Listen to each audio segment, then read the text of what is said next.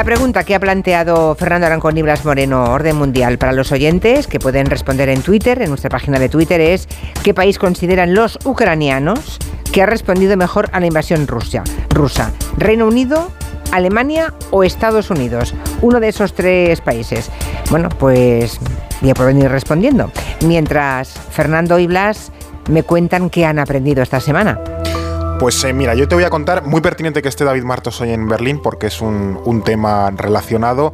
Lo mío va de secuelas, de secuelas un poco malas. Y es que me he enterado que el Mein Kampf, es decir, mi lucha de Adolf Hitler, Sí. tuvo preparada una secuela que nunca llegó a salir eh, publicada en 1928. Eh, por lo que sea, el Mein Kampf en su época no vendió demasiado, luego ya sí, cuando estuvo en el poder se popularizó, también por lo que sea, pero en, aquella, en aquel momento eh, buscó hacer eh, Adolf Hitler una secuela, un poco hablando de política exterior y desarrollando un poco sus, sus primeros escritos, nunca llegó a ser publicada y eh, como que se rescató en 1900, en los años 60 aproximadamente, se rescató un archivo moribundo y, y entonces sí fue publicada, pero en su momento no. Así pues Adolf Hitler, pintor frustrado, luego escritor también frustrado, porque no le publicaron Mm. una de sus dos obras y luego pues claro, dictador también frustrado, porque hubo que, que sacar... Y luego pasaron cosas, sí. Luego pasaron cosas, claro. Blas, ¿y tú qué has aprendido esta semana? Yo he aprendido, también tiene que ver con dictadores, curiosamente, y es eh, el significado de la canción La Cucaracha, la, la famosa canción mexicana de la cucaracha, la cucaracha. Sí. Bueno, eh, es una canción popular mexicana, tiene muchísimas versiones diferentes, pero la más famosa e importante es una de la Revolución Mexicana y se refiere al dictador de la época, Victoriano Huerta, que era un señor muy anciano, estaba cojo por lo visto, eh, también tenía cataratas, con lo cual ya veía y andaba bastante mal, pero es que encima era alcohólico, bebía muchísimo coñac al día, entre una botella y dos se dice que bebía muchísimo, Caray. y también fumaba marihuana. Un prenda. Y de ahí lo de la cucaracha o colacha no puede caminar porque no tiene, porque no tiene marihuana para fumar. Ya. Ese es el significado de la canción. O sea, iba con... Iba con segundas. Iba con muchas segundas, Sí. ¿no? Pero bien dirigida. Vamos con preguntas ahora que han hecho los oyentes. Por ejemplo, Luis escribía hace unos días y pregunta: ¿Creéis que la bajada de pantalones, tal cual, tal cual lo escribe, lo leo yo, Sí, ¿eh? tal cual. No, no, no hago eufemismo. ¿Y todos los cambios de España respecto a Marruecos puede tener que ver algo con el Pegasus? ¿Puede tener información comprometedora a Del presidente del gobierno y que todo obedezca a un chantaje? Bueno, es una pregunta que plantea abiertamente Luis con esa claridad, pero que ha sido comentario eh, en los últimos meses, ¿no? En algunos cenáculos. ¿Qué pensáis? Sí, este programa Pegasus, para bueno, que los oyentes que estén un poco despistados, este programa espía que utiliza Marruecos, Israel y demás, que se mete en un móvil y te graba las, llamadas, ¿no? Y aquí en España, pues pillaron tanto el, móvil del presidente del gobierno como el de varios ministros infectados con ese, con ese programa, eh, supone que por, que por Marruecos. Bueno, esta teoría de que el, el cambio, el giro en la política exterior española en favor de los planes de Marruecos se dio por Pegasus, ya digo, es una teoría que ha tenido bastante predicamento, y yo reconozco que fue de mis primeras hipótesis al oír el, el tema. De hecho, es algo verosímil, pero hay que hacer varios eh, matices. Eh, por lo que sabemos, lo que hemos ido sabiendo con el tiempo, en principio no hay cosas comprometedoras, porque el giro, en este ya digo, el giro que ha dado eh, la política exterior española para reconocer, por así decirlo, hoja de ruta que tiene Marruecos para con el Sáhara Occidental, Sí. responde a otras razones y es básicamente una nueva estrategia que hemos planteado en España eh, en nuestras relaciones con Marruecos que se ha llamado el colchón de intereses, que es básicamente depender mutuamente para que Marruecos se relaje, como el chiste del dentista de no nos vamos a hacer daño, ¿verdad? Pues un poco que estamos los dos cogidos y así eh, no, nos, no nos ponemos las- la zancadilla. El problema viene porque ni el presidente del gobierno ni el ministro de Exteriores han llegado a explicar jamás este giro en nuestra política exterior. No sabemos con gran detalle esto en qué consiste y eso lógicamente alimenta las teorías de la conspiración. Recordemos que la falta de transparencia en los gobiernos también es un vehículo para la desinformación. También. Y eso no quita para que, en mi opinión, esta nueva estrategia de eh, que ahora mismo tiene España vaya a acabar en fracaso porque nosotros en España somos mucho más sensibles a las presiones de Marruecos que al revés y eso nos deja en una posición de debilidad que Marruecos conoce y muchas veces, como hemos visto, aprovecha para alcanzar sus objetivos. Y entonces Marruecos no va a parar porque ahora mismo ellos se sienten fuertes y saben que nosotros cedemos. Así que o conseguimos nivelar esa parte, equilibrar un poco la relación de fuerzas o nos van a seguir torciendo el brazo en cuanto a ellos les apetezca. Es que el chantaje de que nos envíen bateras o miles de mm, Eso subsaharianos es. tremendo para Eso España, es. claro. Pero también debiera implicarse ahí la Unión, la Unión Europea, porque somos la frontera de Europa, no solamente de España. ¿no? En fin, bueno, otras cosas. Un sonido que vamos a escuchar ahora mismo es el más habitual en Israel en los últimos días.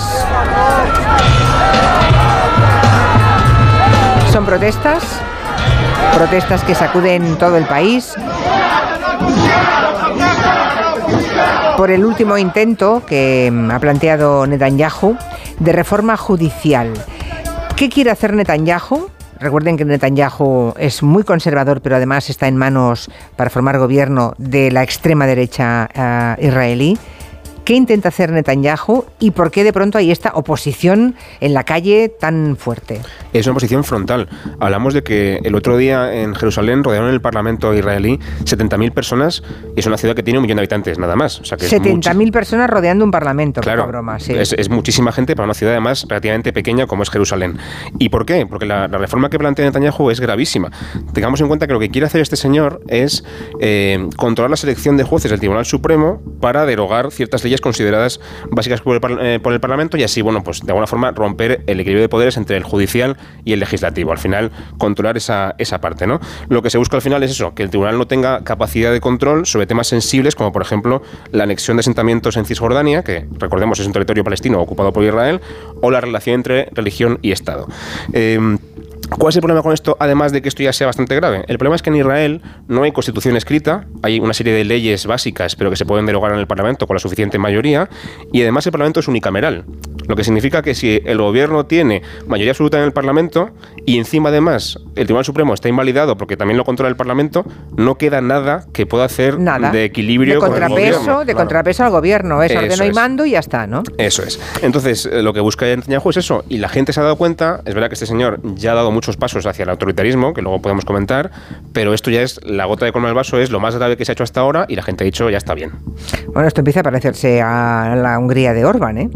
Hay otra noticia de ayer que también encaja en este contexto y es que Israel está me ha, parecido leer, ¿no? que está desarrollando una ley para quitarle la nacionalidad a todos los ciudadanos básicamente a los que son israelíes pero de origen árabe, que sean condenados por terrorismo, habrá que ver lo que, a lo que llaman también ellos terrorismo, ¿eh? dicho así dices, bueno, vale, pero no, no, no, habrá que ver a qué le llaman terrorismo, o cualquier eh, árabe israelí que reciba alguna ayuda económica de la autoridad palestina. Pero recordemos eso que decíamos antes. Eh, estamos en un gobierno en Israel, el más inclinado a la derecha que jamás se ha visto en el país, y podemos mm, hacernos una idea de qué significa que a alguien le quiten la nacionalidad. Eso es como dejarte en un limbo legal en el que no puedes hacer nada más eh, el resto de tu vida. Efectivamente, es un problema bastante grave. Además, Gravísimo. Claro, pensemos que en Israel no solo hay israelíes judíos, también lo que tú has dicho, hay israelíes que son musulmanes o hablan la lengua árabe, árabe israelíes y eso también tienen la nacionalidad eh, israelí. Esto ya lo hemos hablado aquí en Gelo otras veces, que este es el gobierno más de derechas que ha visto Israel. Tiene ministros ultranacionalistas como aquel de seguridad que estuvo paseando, fue por la espalda de las mezquitas, una, provocación abierta contra los palestinos. Provocando y, dio pie a disturbios, ¿no? Entonces Netanyahu ya no oculta esa política de seguir con la colonización de Cisjordania que mencionaba Blas y la mano dura con los palestinos. Casi cueste lo que cueste. Y en este conjunto hay una cosa interesante que es lo que se ha llamado el trilema que tiene Israel. ¿Y que es un trilema? Pensemos en un triángulo, ¿vale? Y en cada punta hay una característica esencial de lo que querría ser Israel, que es ser una democracia, ser un Estado judío y controlar toda Palestina. Pero de las tres solo puede elegir dos y la otra tiene que renunciar a ella. Y Netanyahu parece haber elegido que Israel sea un Estado judío y anexionar Palestina, así que no puede ser una democracia. Y por ejemplo, si quisiese ser una democracia, tendría que renunciar a ser un Estado, al menos solo judío, o bien renunciar a anexionar Palestina, porque en ese proceso se erosionan muchísimos derechos humanos. Y esto que tú comentabas de dejar sin nacionalidad a israelíes árabes es muy peligroso y contraviene muchas normas internacionales porque, tú lo apuntabas, si tú le quitas la nacionalidad a una persona que solo tiene una nacionalidad, se queda sin nacionalidad, es apátrida. Es apátrida, claro. hay convenciones contra la patridia y los estados tienen que justificar muy, muy, muy, muy, muy bien cómo dejar en situación apátrida a una persona. No puedes hacerlo así alegremente porque deja en una situación de indefensión muy, muy grave a esos ciudadanos que pierden la, nacionalidad. Entonces, ya digo, es una pérdida de derechos muy grave la que está ocurriendo ahora mismo. Esto es lo que también ha hecho, por ejemplo, Daniel Ortega en Nicaragua estos últimos días, que ha expulsado, no sé si a 200 opositores de Nicaragua y les ha dicho, fuera del país no volváis y encima tampoco tenéis ya nunca más pasaporte nicaragüense. y por eso en España se le hemos ofrecido, entre otras cosas. Ya, ya, no, me extraña. Eh, también lo de Ortega en Nicaragua también merecería comentario. Un día un comentario en que se ha convertido ese individuo, ¿no? Eh, claro, es que una persona sin nacionalidad es una persona que no puede moverse por el mundo. Eso es. Le han expulsado. ¿Qué, pasaporte usas? No, es que esa persona le han expulsado, no sé en qué país estarán esos 200 que han expulsado, pero ¿qué va a ser de ellos? Bueno, el gobierno español les ha ofrecido eso, que vengan a, que vengan a España, pero es que si no, estás en, un limbo en el que no puedes recorrer, no puedes irte a ningún país, ni puedes hacer nada, ni reclamar ningún derecho, ni nada. Mm. es brutal, ¿no? Bueno, ah, en fin, em, ayer y un poco por sorpresa nos enteramos de la dimisión, otros temas, de la dimisión de Nicola Sturgeon, la ministra principal de Escocia. Lo anunció ella misma con estas palabras. And so today I am announcing my intention to step down as First Minister and leader of my party, and I will remain in office until my successor una dimisión que ha sorprendido porque hace unas semanas no fue ella la que dijo que estaba bien, que le quedaba energía para rato, que no pensaba dimitir. Es más, ella lleva tiempo ya intentando un segundo referéndum para la independencia en Escocia y parecía que ya era el elemento fundamental para que se consiguiera ese segundo referéndum en Escocia, ¿no? Claro, ¿Qué ha provocado su caída? ¿Qué ha sido? Porque debe ser más complicado de lo que imaginamos. El detonante de, esta dimisión ha sido la ley de reforma de reconocimiento de género, que curiosamente le hemos aprobado una cosa hoy parecida hoy en España, eso es, y ha causado en Reino Unido y en Escocia mucha polémica. Eh, Hay que contar por qué. ¿Qué ha pasado? Pues eh, básicamente lo que, lo que plantea la ley son algunas eh, reformas que fueron recurridas por el, por el propio gobierno británico en Londres, entonces como que han paralizado desde Londres una reforma en, en Escocia y luego también por creo que un caso de una mujer que estaba, que fue una cárcel de hombres o viceversa o algo así. Hay un caso de un, creo que es un violador, no sé si incluso múltiple, hablo de memoria, ¿eh? igual me equivoco y me perdonen los oyentes. Es, complicado el Pero en el juicio, ese señor se declaró mujer y entonces acabó siendo condenada, condenado y ingresó en una cárcel de mujeres. Y claro, eso causó una polémica brutal porque es un, varón que, que, haya cometido abusos sexuales contra otras mujeres, se transiciona a mujer y acaba siendo encarcelado en una cárcel de mujeres. El caso, por supuesto, ha sido muy, muy complicado y muy polémico. Y eso ha erosionado mucho el capital político de eh, Nicola Sturgeon, le han dado desde dentro de su partido, han aprovechado para, darle desde, desde Londres y yo creo que también ha llegado un punto en el que ella se ha visto eh, poco capaz de continuar el programa o la línea que ella quería eh, mantener porque dijo literal,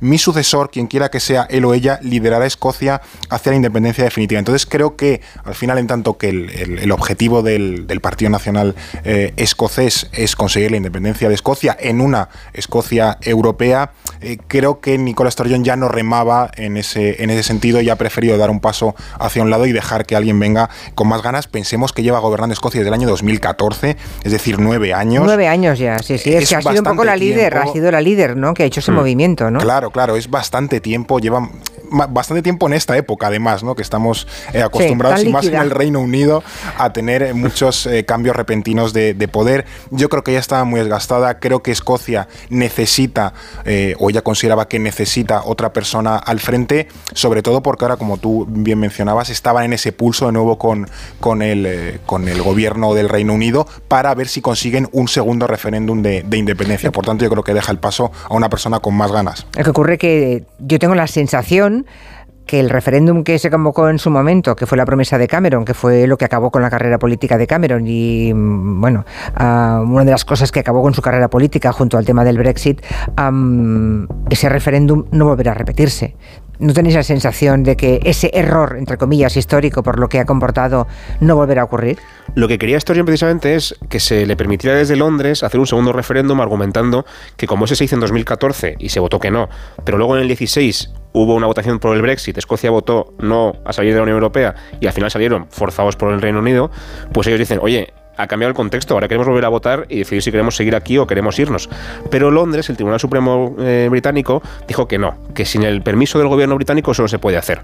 Entonces no hay camino legal abierto ahora mismo para hacer un referéndum. Sobre todo que el primer permiso avalaba un segundo referéndum y Londres dijo, no, o el tribunal dijo, no, no, un, permiso, un referéndum. Entonces, si quieres hacer otro referéndum, hay que pedir otro permiso. Y ahí es donde el gobierno, conservador dice que no, que no quiere darles permiso. Entonces... Claro, si la razón de ser de Sturgeon históricamente había sido esa y, se da perfecta cuenta que no va a poder celebrarse un segundo referéndum, al menos a medio o corto plazo no se va a producir, yo creo que ha tirado la toalla por eso. ¿no? Mejor me voy ahora antes que perder, desgastar el movimiento o, no tener más Además ideas. de que ellos solo se plantean la vía democrática para plantear ese referéndum, o sea, que no, no, buscan paralelismos con, con, lo que ha ocurrido en España, mucho menos. Como o hay referéndum hecho de manera legal por los casos legales o no hay nada. Exacto, y allí nadie se plantea hacer un referéndum ilegal en Escocia. Lo digo porque el tema escocés en Cataluña ha sido muy apelado, ¿eh? eh toda la historia en paralelo. parecido. Claro, se mm. apelaba, pese a las enormes diferencias, mm. de alguna forma em, se produjo el espejismo de que se podían mirar ahí, lo que ocurriera.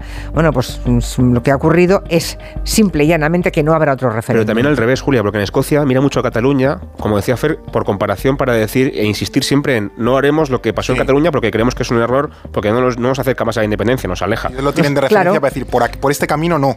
No, no, pero es que ellos se fijaban en Escocia, los independentistas en Cataluña, para ver qué había que hacer y los escoceses miraban a Cataluña para ver lo que no tenían que hacer, ¿no? que es sustancialmente diferente. Hmm. Bueno, así están las cosas en Escocia. De momento sigue ella hasta que busquen un sucesor, creo que aún no lo tienen, ¿no? Quien ocupe la presidencia. Es que ha sido tan sorprendente que no tienen alternativa de momento, tienen que ponerse a buscar. Sí, para no... unos meses creo que la, ministra de Finanzas de Escocia, que es una chica joven, que creo que ahora está de, baja por maternidad, es la que han apuntado un poco como posible sucesora, pero bueno, veremos a ver quién, quién acaba tomando ese relevo. Dejamos el tema escocés, vamos al tema chino. Hace una semana estábamos aquí con el tema de los globos chinos. Parece que los globos se están desinflando, jajaja, perdón por la tontería. Bueno, em, nos hemos enterado además, lo han dicho los propios Estados Unidos, que lo que han derribado los últimos días no eran globos, que no eran globos espía. Claro, tampoco son extraterrestres. Entonces la pregunta es, ¿qué es lo que han derribado los Estados Unidos? Porque la crisis con China sigue. O sea, una cosa no tiene que ver con la otra. La crisis está ahí de relación diplomática. Y nos hemos tomado esto un poco a cachondeo aquí en España, con cierta razón, pero lo cierto es que para Biden y para el gobierno estadounidense ha sido una crisis bastante gorda. Eh, los republicanos se han dado muy fuerte con esta historia porque, bueno, pone un poco en cuestión que la seguridad del país esté garantizada, ¿no? Aunque no es para tanto, pero bueno, ellos han criticado mucho eso. Por poner en contexto, recordemos que hace unos días se derribó un globo chino espía, ese sí que era de verdad, pero después, un poco en la histeria esta de a ver si hay más y si hay más hay que derribarlos corriendo, se derribaron tres objetos no identificados más aparte y después se ha demostrado que esos tres objetos nuevos no eran, como tú decías, ni globos chinos ni tampoco extraterrestres, ni realmente saben muy bien qué son. Ese es el problema, ¿no? De hecho, se derribaron sobre todo, más que otra cosa, porque se dieron cuenta de que estaban a una altura de entre 40.000 y 20.000 pies, muy por debajo del globo chino, por cierto, y esa es la altitud a la que suelen volar los vuelos comerciales, con lo cual constituían una amenaza, un peligro para la aviación comercial, ¿no? Entonces había que derribarlos. Pero no saben qué son. Y entonces ahí está un poco la duda de si realmente esto es habitual, si no lo es, si es una, una quiebra de seguridad, digamos, o si simplemente es una cosa normal. Y de fondo lo que tenemos también es el debate sobre en qué lugar deja esto para la relación con China. Porque lo que se ha demostrado es que ambos países, las dos grandes potencias del mundo, no saben hablar y en cuanto perciben cualquier amenaza del contrario, se lanzan a, lanzar cazas y cohetes y misiles contra un objeto, ¿no? Entonces, si ahora mismo solamente era un globo, algo prácticamente inofensivo, preocupante, pero inofensivo. Lo que sí es preocupante es que si esta actitud se reproduce, por ejemplo, en un caso más grave de una amenaza de guerra, de que en vez de un globo sea un caza, claro, un avión o, un avión o algo así, porque las guerras empiezan por tonterías de estas, por malentendidos en los que las dos partes no se entienden, piensan que la amenaza es más grave de lo que realmente es y luego ya no, no, puedes bajarte de esa escalada, es muy difícil, ¿no? Pero hay, ah, perdona, porque hay un oyente que pregunta mm, del tema de la explosión de Ohio que es verdad que se está contando poco, están prohibiendo que los periodistas se acerquen, imagino que se refiere a la explosión, ese tren cargado con sustancias, ¿no? ¿Sabéis algo de esta explosión de Ohio? Pues yo, la verdad que no lo he seguido mucho, pero creo que lo que cuenta el oyente es verdad en parte, pero solo en parte. Por lo que he podido leer, sí que se está contando en Estados Unidos, hay un periodista detenido, pero porque creo que porque se encaró con un policía, ya sabemos que en Estados Unidos la policía es, tiene la mano muy, arriba muy, muy larga, pero sí que se está contando bastante y de hecho ahora mismo en Estados Unidos las dos grandes polémicas contra el gobierno son lo del globo y lo del tren de Ohio, que está siendo bastante grave porque tiene repercusiones directas sobre la salud de la gente. Bueno, lo, podemos, lo podemos contar a lo mejor la semana que viene. Sí, lo recuperamos si le interesan a los oyentes, lo, bueno, sí, sí, acaba de Ana acaba de preguntar por eso, porque es, verdad que aquí no le estamos prestando muchísima atención, ¿no? Tampoco sé si cuando aquí tuvimos la crisis del chapapote en Estados Unidos hicieron noticia de esto, ¿no? Igual no, no lo sé. Pero desde luego que tiene unas dimensiones de tragedia medioambiental y de salud pública enorme, gravísima, ¿eh? No sé con qué está cargado ese tren, pero mm, va a tener repercusiones. Pues que se quede tranquila, Ana, que se lo recuperaremos la semana, que viene. vale. sí. Muy bien. De momento vamos a responder la pregunta que habéis planteado. Vamos a ella. Era ¿qué país consideran los ucranianos que mm, han respondido mejor a la invasión rusa? Y las opciones que, daba, que dabais era Reino Unido, Alemania y Estados Unidos.